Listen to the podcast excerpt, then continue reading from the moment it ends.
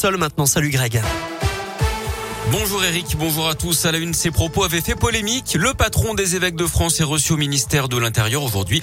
Il avait déclaré que le secret de la confession était plus fort que les lois de la République après les conclusions du rapport Sauvé sur la pédocriminalité au sein de l'Église catholique. Une saisie de grande ampleur dont l'agglo lyonnaise. 4 tonnes de gaz hilarant ont été découvertes à Villeurbanne, d'après plusieurs médias. Une centaine de bouteilles au total, c'était fin septembre.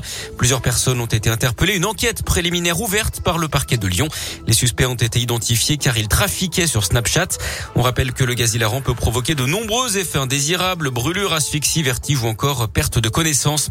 Dans l'actu également à Lyon, l'étudiante en grève de la faim devant l'université Lyon 2, victime d'un malaise hier. La jeune femme de 23 ans a été prise en charge par les pompiers d'après France 3.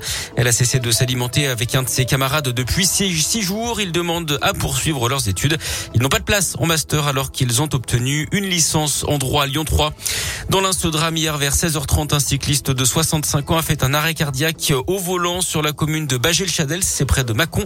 Malgré l'intervention des secours, le sexagénaire est décédé sur place. Du sport du basket avec la suite de l'Euroleague, Lasvel reçoit les Turcs de l'EFS Istanbul à 20h à l'Astrobal.